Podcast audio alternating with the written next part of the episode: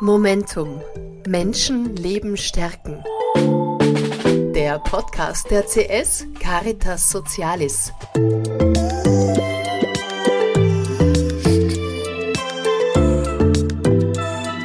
Wie Empowerment im CS Kindergarten funktioniert und welche Rolle dabei Neinräume spielen. Darüber sprechen wir, Marianne Buchegger und Pia Prokop. In der heutigen Folge mit den Leiterinnen der CS Kindergärten Susanne Eibner und Andrea Koppi-Wiesinger.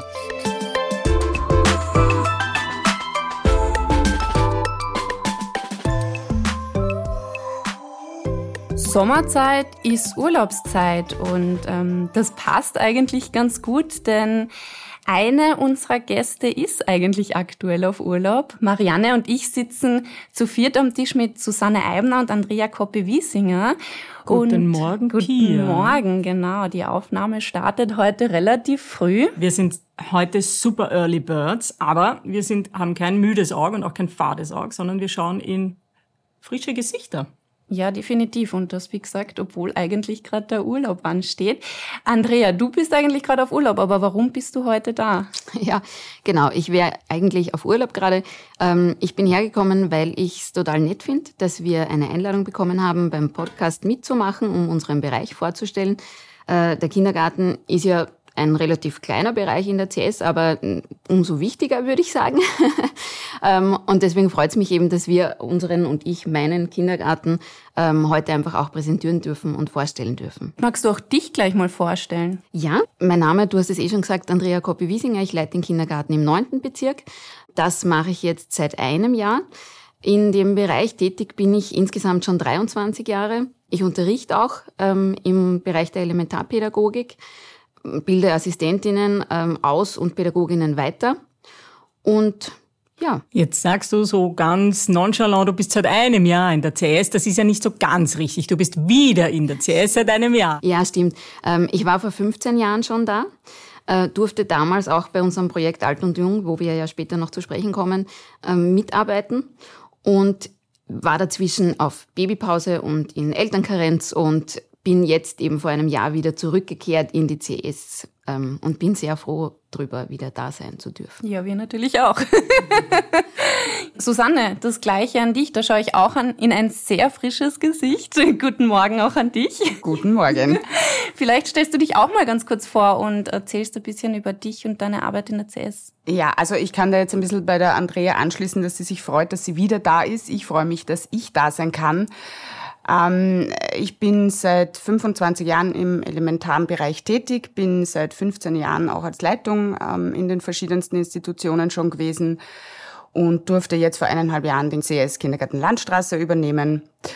Und ja, freue mich einfach sehr, dass ich da bin und mir ist jetzt eingefallen, ich wollte schon immer in einem Kindergarten, der alt und jung macht. Und da gibt's aber so wenig und da gibt's bei der CS eben nur zwei. Und deswegen hatte ich das große Glück, dass ich da vermittelt wurde und ich freue mich wirklich sehr, dass wir das so auf die Beine stellen können. Jetzt habt ihr diesen großen Elefanten in den Raum gesetzt. Ich habe mir auch gerade gedacht, Pia, Pia, wir müssen unseren Plan über den Haufen werfen. Aber das macht nichts, wir sind flexibel.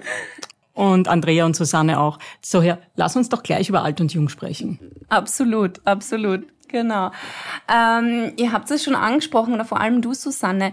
Dieses Alt- und Jung-Thema, anscheinend hat das nicht jeder Kindergarten. Ist das vielleicht auch etwas, was äh, die Kindergärten in der CS so besonders macht? Ja, also meiner Meinung nach auf jeden Fall. Ähm, wie gesagt, das war auch ein Grund für mich, mich da wirklich dafür zu entscheiden, ähm, weil ich das unbedingt mal sehen wollte. Ich habe das bei meinem Sohn, wie der Schwiegervater im Altersheim war, schon so bereichernd gefunden, wenn wir da den Opa besucht haben. Und wie die Bewohner dort auf das Kind reagiert haben und wie toll das war und irgendwie nach, weiß nicht, drei, vier Wochen hat ihm jeder gekannt. Und das kann man jetzt natürlich auf einer sehr professionellen Ebene oder auf einer professionelleren Ebene ähm, in den CS-Kindergärten weiterführen. Und das ist für die Kinder, weil da kann ich aus dieser Sicht nur reden, natürlich eine wirklich enorme Bereicherung. Und entstanden ist das Ganze aber ja schon vor einigen, einigen Jahren, Andrea, unter anderem unter deiner, unter deiner Führung und Leitung. Mhm. Ja, also es ist ähm, rund 15 Jahre ist das her, dass wir ähm, damals, also das wurde im Führungskreis besprochen und dann wurde es an uns herangetragen, ob wir uns das vorstellen können, dass wir bei diesem Projekt mitmachen. Ähm, und dann hat es eben damals etliche Treffen gegeben, wo wir uns zusammengesetzt haben, die verschiedenen Bereiche, das Tageszentrum, der Kindergarten, das äh, so äh, Sozialzentrum. Ähm, und jeder hat so seine Konzepte vorgestellt, nach welchem theoretischen Hintergrund gearbeitet wird. Dann haben wir uns eben ausgetauscht, okay, was deckt sich denn? Und da sind wir doch auf einige Punkte dann draufgekommen. Ja. Also so zum Beispiel im Seniorenzentrum wird gearbeitet eben meotisch, mit dem, also anhand der Theorie eben der Meotik, ähm, wo es eben ganz viel darum geht, die, die Erfahrungswelten und die Lebenswelten der Seniorinnen auch wahrzunehmen und einzubeziehen in die Arbeit. Und genauso steht es auch im ähm, bundesländerübergreifenden Bildungsrahmenplan für Kindergärten drinnen dass wir eben die Lebenswelten der Kinder mit einbeziehen sollen. Ja. Und so eben sind wir immer wieder zusammengesessen, haben immer wieder Treffen gehabt und ähm, dann hat jeder Bereich seine Theorie verschriftlicht und es wurde dann eben von einer Kollegin und von mir zusammengeführt zu einem runden Ganzen. Und das ist eben so die Basis, auf der wir arbeiten. Das Ganze wurde auch wissenschaftlich begleitet von einem Doktoranden, wo wir natürlich super profitieren konnten auch daraus, ja, weil der einfach ganz viel theoretischen Input uns noch mitgeben konnte dieses runde Ganze, magst du es mal anreißen? ja, also das runde Ganze funktioniert so, sage ich jetzt mal, dass wir uns einmal die Woche treffen, ähm, fünf SeniorInnen und fünf Kinder. Da ähm, wird miteinander gebastelt, geplaudert, ähm, gesungen, Sitztänze. Also sehr spannend, sehr nett. Was da sehr berührend ist, einfach, dass es auch immer wieder zu sehr intensiven Begegnungen kommt. Ja, also da habe ich das eine Beispiel, dass wir ähm, bei einem Treffen waren und eine Dame aus dem Seniorenzentrum, die hat schon monatelang kein Wort gesprochen und plötzlich ist die auf ein Kind zugegangen und hat dieses Kind angesprochen. Ja, und ähm, die Betreuerinnen äh, sind einfach da gestanden, ja, und sind waren total perplex und für uns war das, wir wussten ja nicht, dass die Dame nicht gesprochen hat, ja. Ähm, und das Treffen war zu Ende und wir gehen zurück in den Kindergarten und dann bekomme ich einen Anruf von einer Seniorenbetreuerin, die zu mir sagt, du, ich muss dir das jetzt erzählen. Wie ihr weg wart, ist die Dame zum Telefon gegangen und hat ihre Tochter angerufen. Die hat seit Monaten nicht gesprochen und die Tochter ist in Tränen ausgebrochen am Telefon. Ja? Also da sieht man schon, das bewirkt einfach was, dieses Treffen zwischen alt und jung. Und nicht nur bei den Senioren. Ähm, es ist auch bei den Kindern, wenn wir da zusammensitzen und, und, und es sitzt eine Dame zum Beispiel mit einem mobilen Sauerstoffgerät da, ja, und das Kind daneben wird einfach ein bisschen kleiner und weiß nicht so recht, hm, was ist denn das? Und das ist ein bisschen unheimlich für mich, ja. Ähm, und dann redet eben das Kind diese Dame an mit unserer Unterstützung und fragt, was ist denn das eigentlich? Ja, und dann erklärt die Dame eben, ja, das ist, damit ich besser Luft bekomme. Und dann sitzt das Kind da mit großen Augen und sagt sowas wie, boah, wie bei einem Taucher, cool. Ja, also da wird auch diese, diese Angst oder diese Barriere einfach abgebaut, ja. Das heißt, es, ist, es gibt sehr intensive und schöne Begegnungen ganz oft.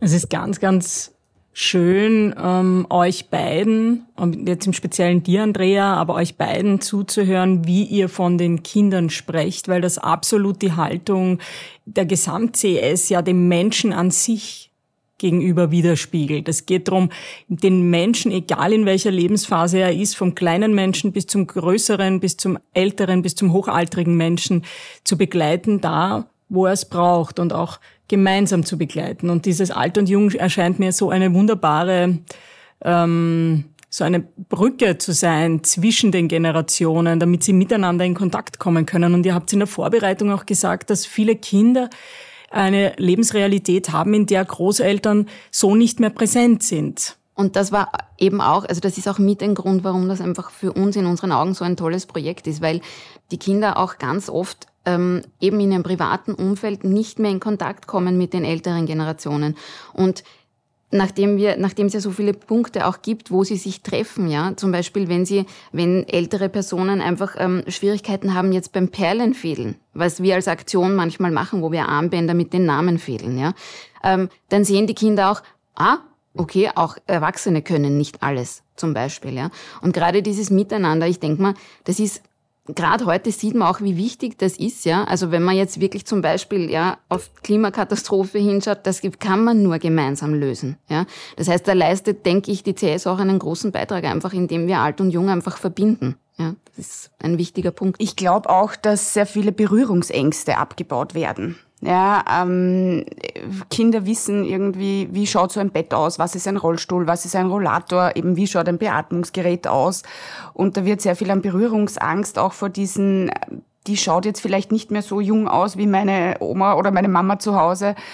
Und ich sehe das auch eben, wenn ähm, Bewohnerinnen zu uns kommen. Das ist ganz, ganz selten. Ja? Aber da freuen sich die Kinder einfach auch den anderen das vorzustellen. Und da und das ist jetzt die Maria und mit der habe ich jetzt schon gebastelt und mit der habe ich jetzt schon gesungen und heute kommt sie mich im Kindergarten besuchen. Da sind die Kinder auch ganz stolz.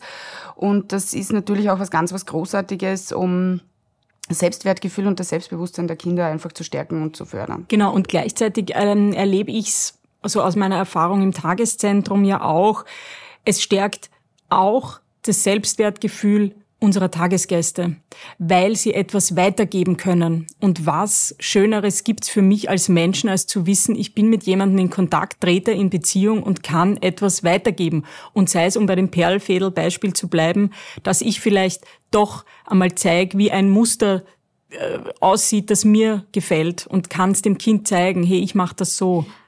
Da habe ich auch ein tolles Beispiel dazu, ähm, wo wir ein Kind hatten, das hatte äh, Schuhe mit Schuhbändern an. Ja, und, ähm, und die, die Masche war offen, ja. Und ein Senior hat dieses Kind darauf hingewiesen, dein Schuhband ist offen, ja. Und dem Kind war das relativ egal, sage ich jetzt mal, ja. Ähm, und dem Senior war das aber so wichtig, ja, dem Herrn, dass der das Schuhband wieder zumacht. Ähm, und dann haben sie gemeinsam tatsächlich diesen Schuh genommen, auf den Tisch gestellt, ja, und haben dann miteinander eben diese Masche gebunden, ja. Also das ist dann auch so ein nettes Jahr, wo einfach die ältere Generation einfach tatsächlich auch praktisches Wissen einfach weitergibt, ja, praktisches Können. Da fällt mir jetzt auch gerade ein vom, ähm, da waren die Kinder drüben im, im, also im Tageszentrum mhm. und haben gemeinsam gemalt und irgendwie wollte das Kind eine, einen Menschen malen und hat halt den, das war eine Seniorin ja, oder eine Bewohnerin, gefragt, ob sie das halt machen kann. Und die sagt, nein, sie kann das leider nicht mehr, weil ihr die Hand so zittert. Und das Kind hat sie angeschaut und hat gesagt, ich kann es noch nicht. Und das war so berührend irgendwie, weil da war halt irgendwo beide, okay, können wir beide nicht. Ja. Ich finde das gerade alles sehr, sehr spannend, vor allem weil ihr jetzt alle drei eigentlich aus euren Sichtweisen berichten könnt. Ähm, ich finde nämlich auch ganz toll, dass es einfach so auch zu unserem Podcast-Titel passt, Momentum. Also ihr habt jetzt ganz viele schöne Momente rausgenommen, die einfach eben, wie du auch gesagt hast, diese Brücke ähm, einfach zeigen, ja, die, die einfach zwischen alt und jung entsteht. Welche Menschenleben stärkenden Erfahrungen habt ihr denn in euren Kindergärten mit den Kindern gemacht? Ja, also jetzt können wir übers äh, Essen reden, was wir erst äh, vor kurzem umgestellt haben. Also wir haben ähm, mit unserer Bereichsleitung Gott sei Dank angefangen, ähm, vom gemeinsamen Mittagessen zum gleitenden Mittagessen äh, überzugehen, was einfach ein ganz wichtiger Punkt, glaube ich, für uns alle drei war oder ist, ähm, weil es wahnsinnig die Selbstständigkeit und das Selbstbewusstsein und die Selbstwirksamkeit der Kinder fördert. Und da sind einfach in dieser Essenssituation so viele Dinge drinnen, die die Kinder stärken. Das fängt beim Aufdecken an, was man hoffentlich fast in jedem Kindergarten macht. Ja. Aber das ist halt ganz speziell da auch, dass wir wirklich schauen, dass da Bedürfnisse auch äh, wir erspüren und diese Bedürfnisse auch abdecken, was das Essen betrifft. Was bedeutet denn gleitendes Mittagessen? Also Pia und ich haben uns gerade angeschaut, gleitende was? Moment. Hm? Fragezeichen. Hat das was mit Gleitzeit zu tun? Ja, also beim gleitenden Mittagessen, ähm, das läuft so ab, dass die Kinder sich äh, selbstständig ihre Teller holen und auf den Tisch decken, ihr Besteck holen, den Tisch decken und alles, was sie eben brauchen. Dann wird ähm, in die Mitte des Tisches eben eine Schüssel oder der Topf, das Essen hingestellt auf die Mitte des Tisches und die Kinder dürfen sich selbstständig auf ihre Teller nehmen. Das heißt, sie können selbst entscheiden, was sie essen wollen, wie viel sie essen wollen und wann sie einfach satt sind und ihren Teller wieder wegräumen. Was hinzukommt, ist dadurch, dass es eben gleitend ist, es ist, es ist ein, ein Tisch gedeckt, da sitzen ungefähr sieben Kinder ähm, und immer wenn ein Platz frei wird, kann ein neues Kind zum Essen kommen. Das heißt, die Kinder können auch selbst entscheiden, wann sie essen wollen. Es ist ein Zeitraum ungefähr von einer Stunde, ähm, während der die Kinder eben zum Tisch kommen können und essen. Und es gibt einfach tatsächlich Kinder, die haben so viel zu Jause gegessen, die wollen erst um Viertel eins Mittagessen und nicht schon um halb zwölf.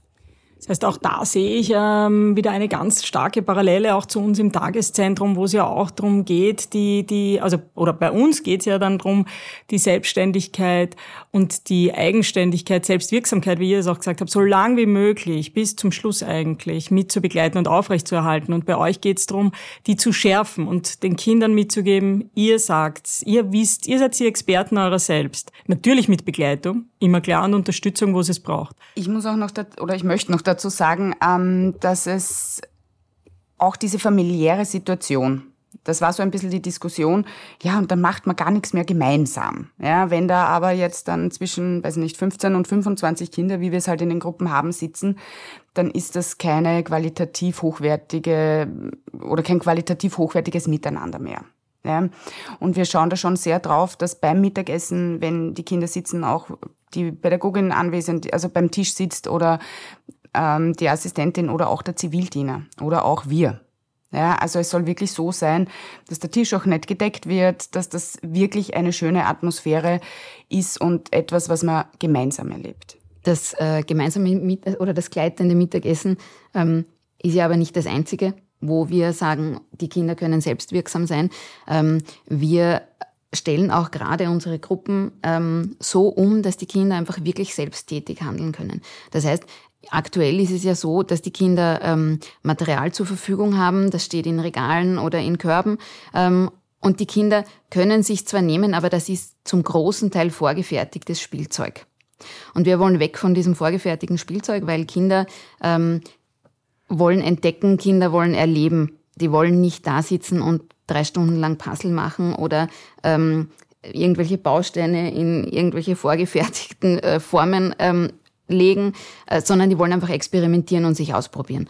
Und ähm, wir sind gerade dabei, eben äh, da auch ein Konzept zu entwickeln, damit die Kinder unabhängig von uns sind, damit sie nicht ähm, in unseren gedachten Grenzen nur agieren können, sondern dass sie einfach selbsttätig ausprobieren können und experimentieren können. Und da sind wir eben auch gerade dran, das zu entwickeln, weil wir einfach glauben, dass auch in Zukunft die späteren Erwachsenen, sage ich jetzt mal, ähm, dieses selbstständige Denken ganz stark, dieses kritische Hinterfragen und dieses neue Ideen denken, das wird ganz stark gefragt sein in Zukunft. Und da wollen wir einfach unsere Kinder auch darauf vorbereiten. Andrea hat das in der Vorbereitung, also du hast das in der Vorbereitung so schön gesagt, wir wollen einfach keine Nein-Räume. Uh, nein, das darfst du nicht, nein, da bist du noch zu klein, nein, das, da bist du schon zu groß, kann durchaus auch vorkommen. Ähm, wir wollen den Kindern wirklich Material und Raum zur Verfügung stellen, den sie erobern können, der ihnen gehört, wo sie das Gefühl haben, ich komme jetzt in den Kindergarten und das ist meins und das ist nicht von der Pädagogin oder von der Leitung oder von wem auch immer vorgegeben. Was ich ganz kurz noch zum Material vielleicht sagen möchte, ist, ähm, das, da hat es schon einen Wandel gegeben, äh, weil früher war das, wenn die Kinder in den Kindergarten kommen, sind toll. Da hat es eine Puppenküche gegeben, da hat es einen Holzzug gegeben, da hat es einfach ganz viel Spielsachen gegeben. Ja. Heute hat das jeder schon zu Hause. Ich kenne kaum jemanden, der nicht die Puppenküche vom Ikea zu Hause stehen hat oder den Holzzug. Und da waren wir, also das war für uns die Überlegung, wir müssen schauen, dass wir es anders machen, dass wir es interessant machen und dass wir es wieder wertvoll auch machen. Und man weiß halt einfach auch jetzt aus der ähm, Lernforschung und aus der Hirnforschung, ähm, dass Kinder einfach nur durch Selbsttun auch lernen können. Und das ist das, was wir den Kindern einfach ermöglichen wollen mit unserem Materialangebot. Das ist unglaublich. Also, es, es ist, also das ist, glaube ich, einer der allerselbstständigsten Podcast-Aufnahmen, die wir je hatten.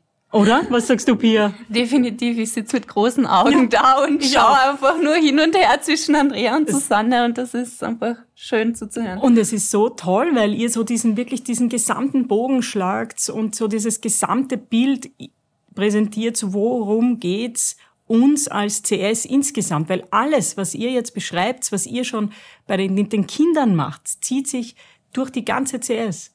Und ich habe gerade Gänsehaut. Ich weiß nicht, wie es dir geht. Ja, definitiv schon. Auch, ja. ja, vielen Dank euch beiden für das ganz, ganz tolle Gespräch.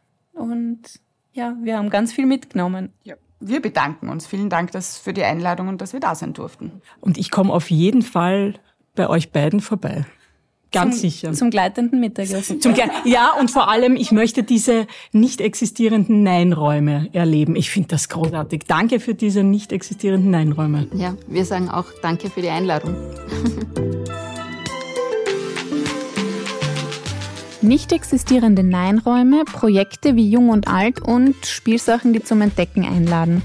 Man merkt also, dass in unsere CS-Kindergärten viel Gedankengut gesteckt wird. Es wird beobachtet, reflektiert, an vielen Schrauben gedreht und was mir persönlich am besten gefallen hat, es wird mit der Zeit gegangen. Gerade das Beispiel mit den IKEA-Puppenküchen fand ich sehr bezeichnend. Was vor 10, 15 Jahren noch super in den Kindergarten gepasst hat, entspricht mittlerweile einfach nicht mehr dem Zeitgeist und eventuell dem Interesse der Kinder. Diese Folge fand ich, ähm, wie es Marianne auch schon gesagt hat, sehr selbstständig. Aus den beiden Kindergartenleitungen haben Erfahrung und auch Wissen nur so gesprudelt und man hat wahnsinnig die Leidenschaft gespürt.